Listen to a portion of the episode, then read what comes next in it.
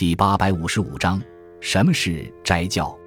斋教俗称道场、法事，是指道教祭祷仪式，主要是设坛摆供、焚香、画符、念咒、上章、诵经、赞颂，配有烛灯、音乐等，以祭告神灵，祈求消灾赐福。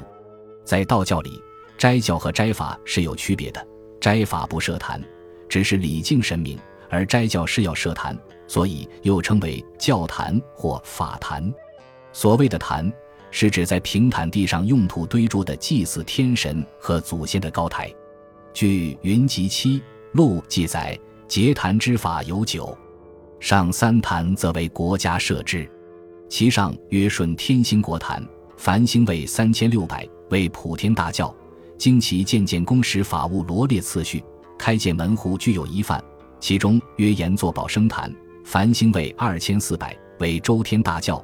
法务一范降上坛一等，其下曰旗鼓服食坛，凡星位一千二百，为罗天大教。